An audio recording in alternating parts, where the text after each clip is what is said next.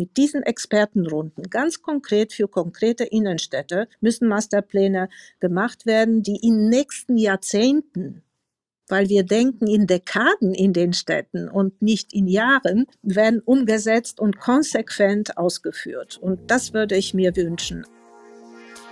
Interact Insights, der Business Podcast zu Immobilien, Architektur und Technologie.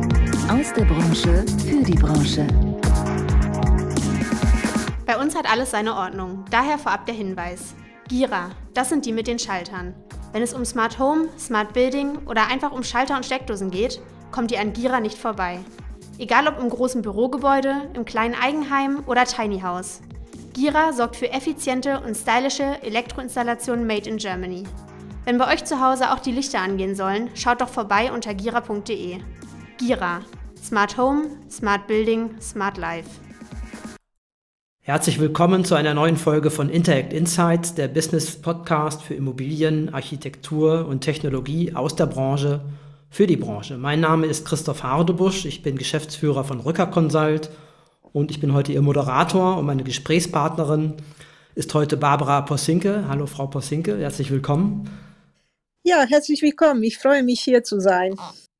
Sie sind geschäftsführende Gesellschafterin der legendären äh, Architekturgesellschaft RKW.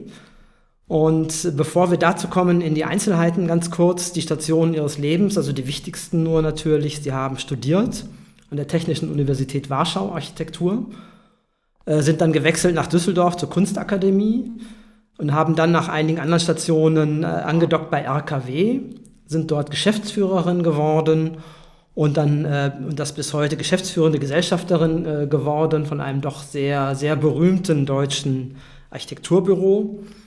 Äh, bevor wir darauf eingehen, kurz, damit wir uns ein bisschen warm laufen und äh, auch zum Kennenlernen, das nennen wir SpeedQuest. Äh, das ist nichts Besonderes, das klingt toll, aber es ist einfach nur ähm, eine kurze Fragerunde. Und zwar, ich stelle Ihnen 60 Sekunden lang Fragen und Sie antworten einfach so kurz, wie es geht. Okay. Sind Sie startklar? Ja. Gut. Sie fahren in Urlaub. Berge oder Meer? Äh, Meer. Sie möchten abends ein Glas Wein trinken. Rotwein oder Weißwein? Weißwein.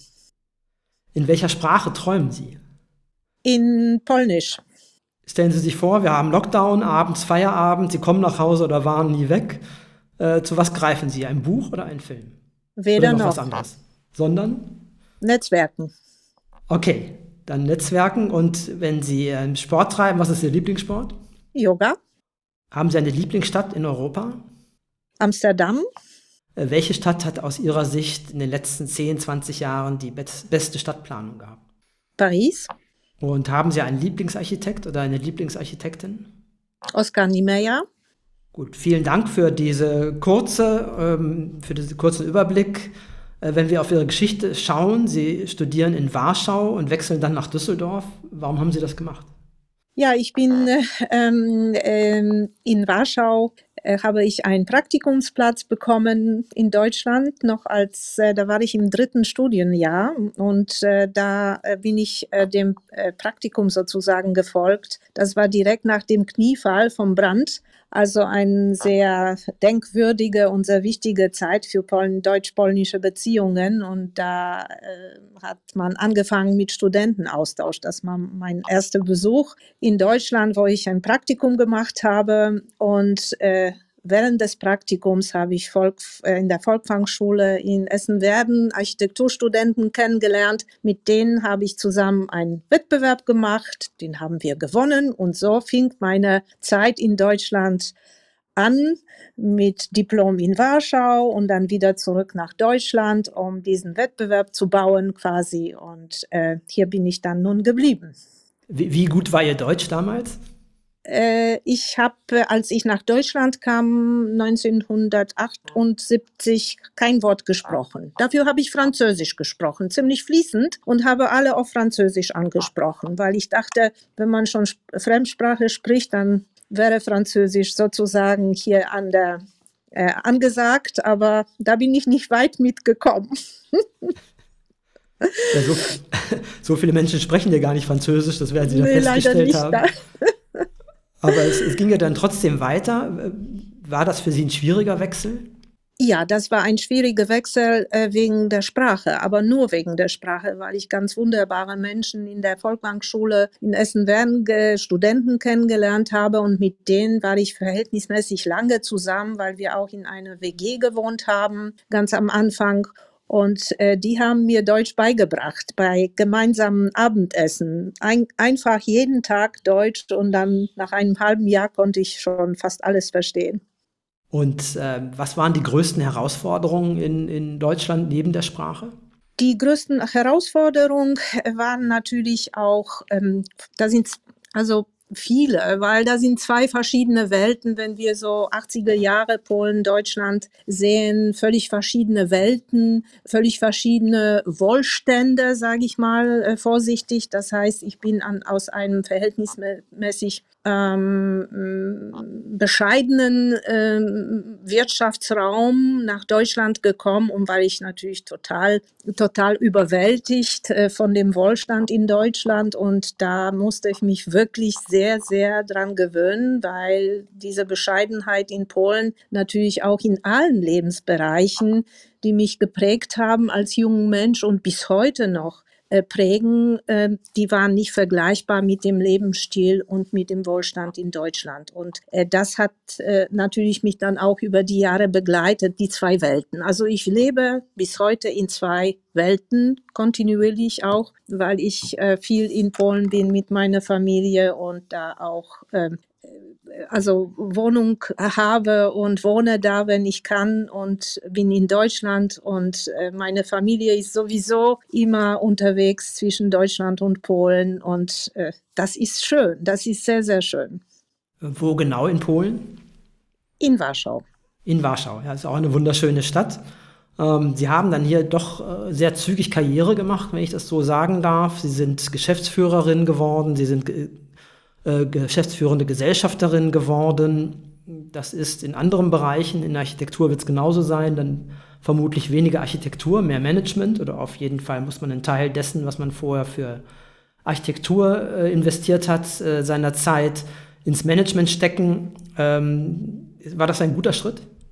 Ja, nachhinein muss ich sagen, es war ein, äh, ein guter Schritt. Äh, das ist nun mal die Entwicklung äh, in unserer Branche. Ich bin aber nach wie vor Entwerferin. Das heißt, neben Entwurf und gestalterischer Tätigkeit in der Architektur habe ich natürlich die Aufgaben für Management und wirtschaftliche Themen. Das habe ich mir angeeignet, das habe ich gelernt.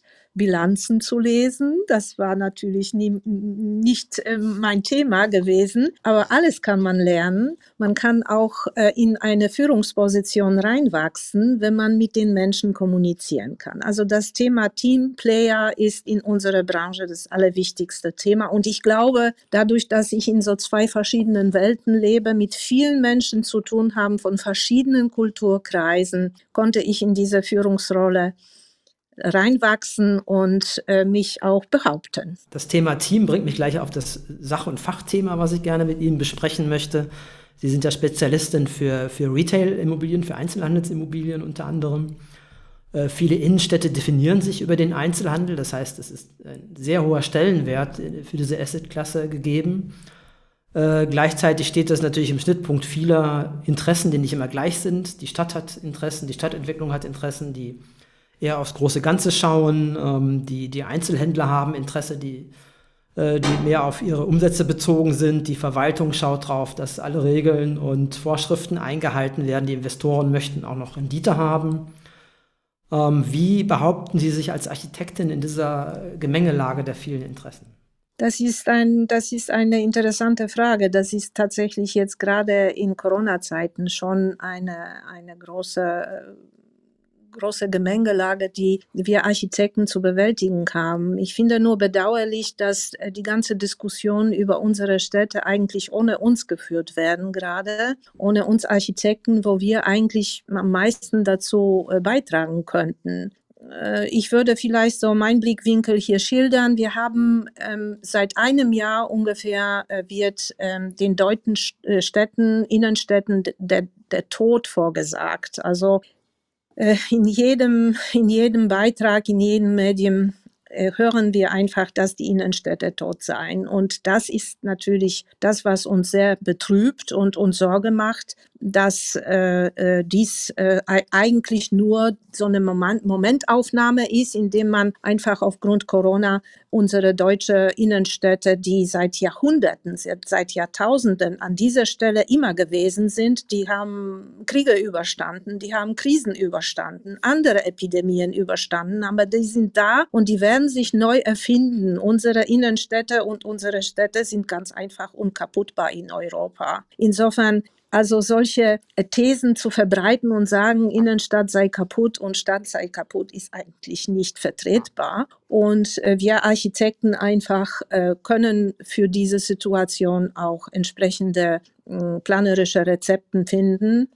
Was ich aber hier sagen möchte, vor allem geht es darum, wie transformieren wir die Städte jetzt in die Zukunft? Wie transformieren wir die, indem wir sagen, eine Stadt ist ein Netzwerk von allen Akteuren so wie wir in LinkedIn und Instagram Netzwerken ist die Stadt eine Plattform für alle die Akteure, die in der Stadt äh, agieren. Das ist die Stadt, da sind die Einzelhändler, da sind die Kunden. Und diese Netzwerke, die fehlen einfach. Wenn wir uns so überlegen, ein Einzelhändler Allein der Name Einzelhändler sitzt in seiner Box und wartet auf die Kunden und weiß nicht, was der Nachbar links oder rechts macht und was passiert eigentlich in der Straße, wo der, äh, wo der sitzt in seiner Box und interagiert nicht mit äh, dem, dem Umfeld, das ist nicht zukunftsfähig. Zukunftsfähig sind Netzwerke, die gemeinsam die Städte nach vorne bringen und mit den Kunden interagieren. Das ist so mein Traum, wo ich sage,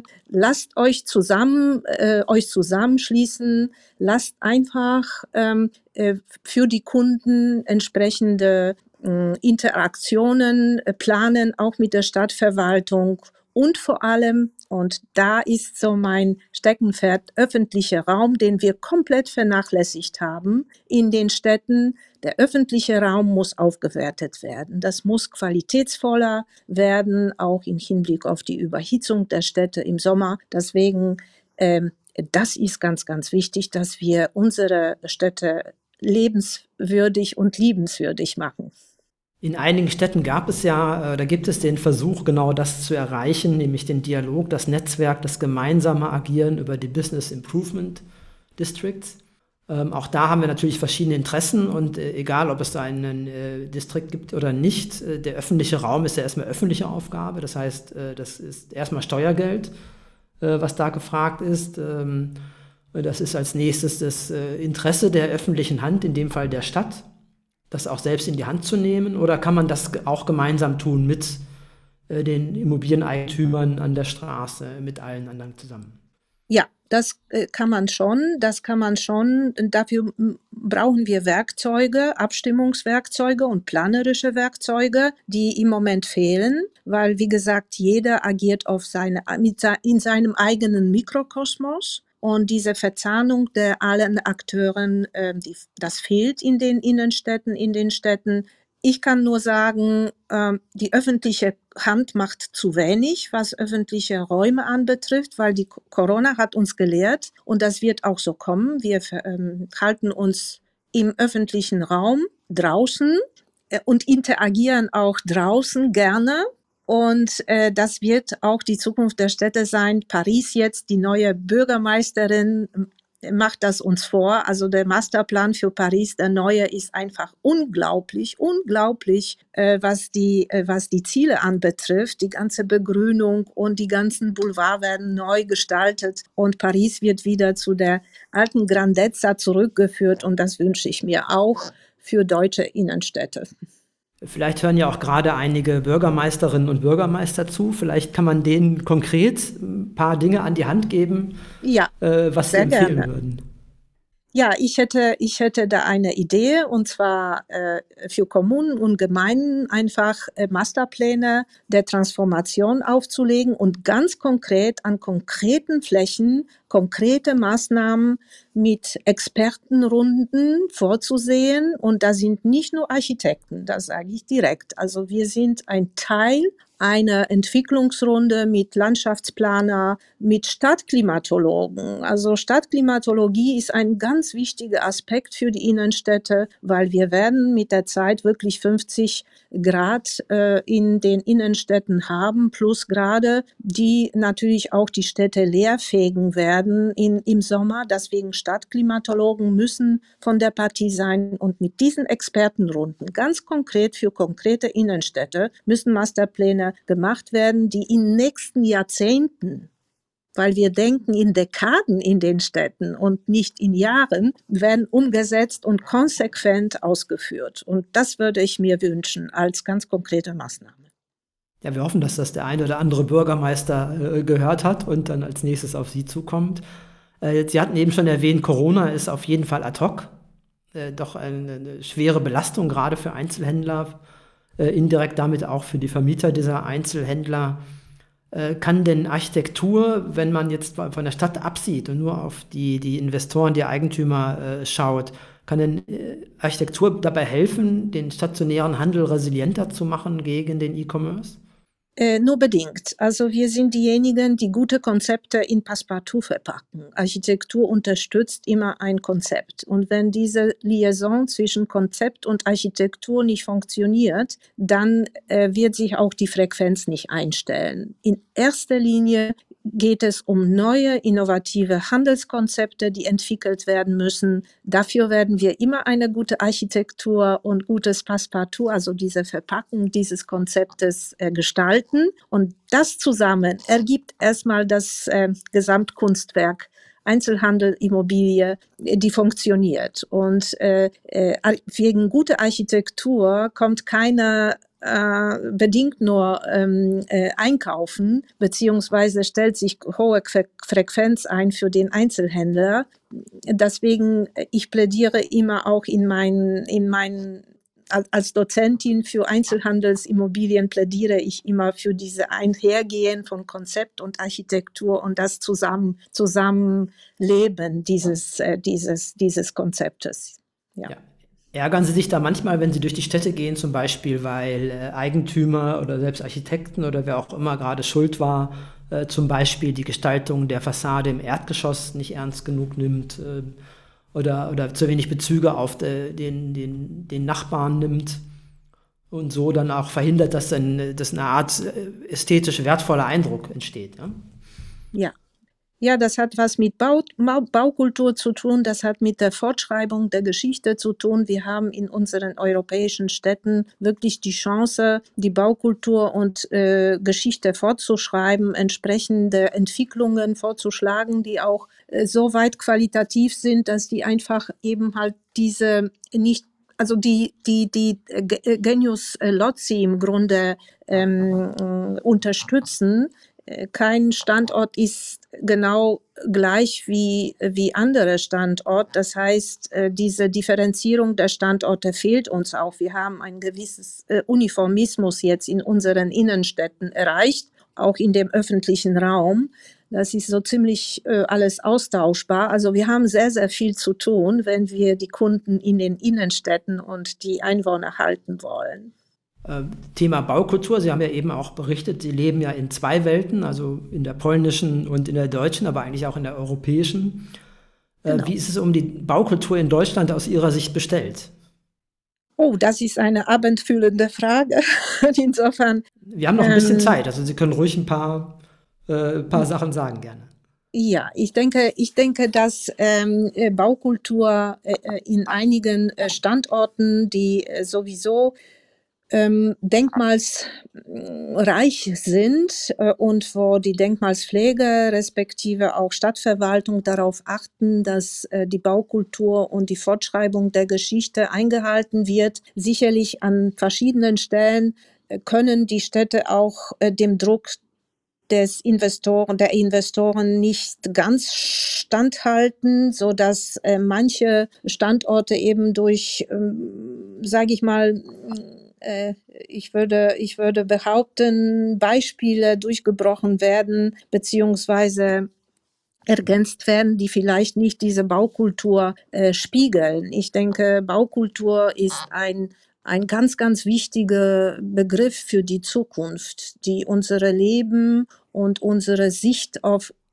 gebaute Umwelt formen wird und wo wir vielleicht nachhaltiger handeln. Und diese Nachhaltigkeitsthema und Baukultur gehen einher zusammen also gehen zusammen so als, als, als sich ergänzende Begriffe. Nachhaltigkeit in den Innenstädten heißt Flächensuffizienz, heißt eben Fortschreibung der Stadtgeschichte, heißt, heißt äh, das Lebensgefühl der Einwohner zu formen, das zu fördern durch eben die städtebauliche Maßnahmen, Baukultur heißt, ähm, dass äh, die, äh, die ähm, Inklusion der äh, multikulturellen Gesellschaft, das ist eine große Aufgabe der Baukultur heute, weil wir eben halt multikulturell geworden sind. Und diese Inklusion muss im Stadtraum und in, im, im, im öffentlichen Raum stattfinden. Angst, Angsträume äh, zu vermeiden,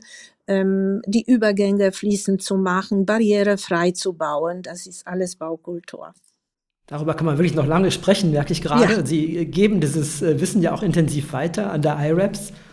Äh, lehren Sie halt im Intensivstudium äh, das Thema Handelsimmobilien. Äh, was empfehlen Sie jungen Menschen, die das studieren? Ich komme immer äh, zu meinen äh, Vorlesungen mit Tausenden von Fotos und Beispielen weltweit, wie es woanders das Thema Einzelhandel gemacht wird und wie sehen die Tendenzen weltweit. Und ich versuche meinen Studenten, die aber auch Berufs Berufsanfänger äh, sind, also junge Berufsanfänger in der Immobilienbranche, versuche ich zu vermitteln, dass diese unsere Wirklichkeit in Deutschland gerade, das ist nicht das, was wir jetzt ähm, äh, hier erörtern, so, sondern wir schauen immer in die Zukunft, weil das, die Zukunft beginnt jetzt. Und wir müssen uns mutige Konzepte angucken. Wir müssen uns mutige Architektur angucken für Einzelhandel, für Innenstadt und schauen in die Zukunft. Und ich versuche also meine Studententruppe immer zu ermutigen, zu inspirieren. Das ist mein, mein Job äh, dort, die zu inspirieren und sagen, vergiss den Alltag, vergiss die Mietverträge mit H&M und vergiss die Mietverträge mit Sarah. Aber guck mal in die Zukunft, guck, was die anderen machen, was kann man besser machen. Und da entstehen so tolle Sachen. Schau mal, wie andere das gemacht haben. Und ich glaube, ich habe immer, immer inspirierte und sehr ähm, sage ich mal, positiv gestimmte äh, Truppe hinterlasse ich nach meinen Vorträgen. Frau Posinke, es gibt ja immer noch und zum Glück viele junge Menschen, die Architektur studieren und dann Architektinnen oder Architekten werden und jedes Mal in eine andere Zeit und Zeitphase äh, und Marktphase geraten. Äh, was empfehlen Sie jungen Architektinnen, Architekten, die jetzt gerade ins Berufsleben einsteigen? Ja, ich äh, in erster Linie die Träume zu leben. Und die Möglichkeit haben wir heute durch Vereinigte Europa zu reisen und alles zu sehen, äh, was ich in meiner Jugend nicht sehen konnte, weil ich nicht reisen konnte. Und äh, heute können wir das und deswegen viel reisen, vieles sehen, mit vielen Menschen sprechen, vor allem verschiedene Kulturen sprechen, damit man eben dieses, dass diese vereinte Europa auch in der Architektur lebt in Zukunft. Das ist ganz wichtig, dass man diese Ideale der Vereinigung der verschiedenen Staaten auch in die Architektur transportiert, finde ich, in Zukunft. Und äh, was ich noch empfehle, ist nachhaltig zu denken. Wir haben über viele Jahrzehnte, Jahrhunderte der Umwelt geschadet. Und dazu, äh, da sind auch Architekten mit dabei die aber nicht besser wussten. Jetzt wissen wir, ähm, was äh, wir machen müssen. Und daher empfehle ich jungen Menschen, sich mit nachhaltigen Baustoffen auseinanderzusetzen, nachhaltigen, äh, nachhaltigen und sozialen Themen in der Architektur auseinanderzusetzen, so dass wir einfach äh, Architektur für eine bessere Welt ähm, gestalten. Das, Gut, das sind so das, die zwei Punkte. Das nehmen wir gerne mit, eine europäische Architektur für eine bessere Welt. Frau ja. Vielen Dank, viel Erfolg noch, viel Spaß noch äh, beim Gestalten der Innenstädte. Auch Ihnen, liebe Zuhörerinnen und Zuhörer, vielen Dank fürs Zuhören. Und äh, nächste Woche geht es weiter mit meiner Kollegin Miriam Beul. Miriam Beul spricht mit Caroline von Möller. Caroline von Möller ist Geschäftsführerin von Fennebau. Und falls Sie uns online besuchen möchten, können Sie dies auch tun unter interact.network. Ihnen alles Gute, bleiben Sie gesund und munter und Dankeschön. Interact Insights, der Business Podcast zu Immobilien, Architektur und Technologie. Aus der Branche für die Branche.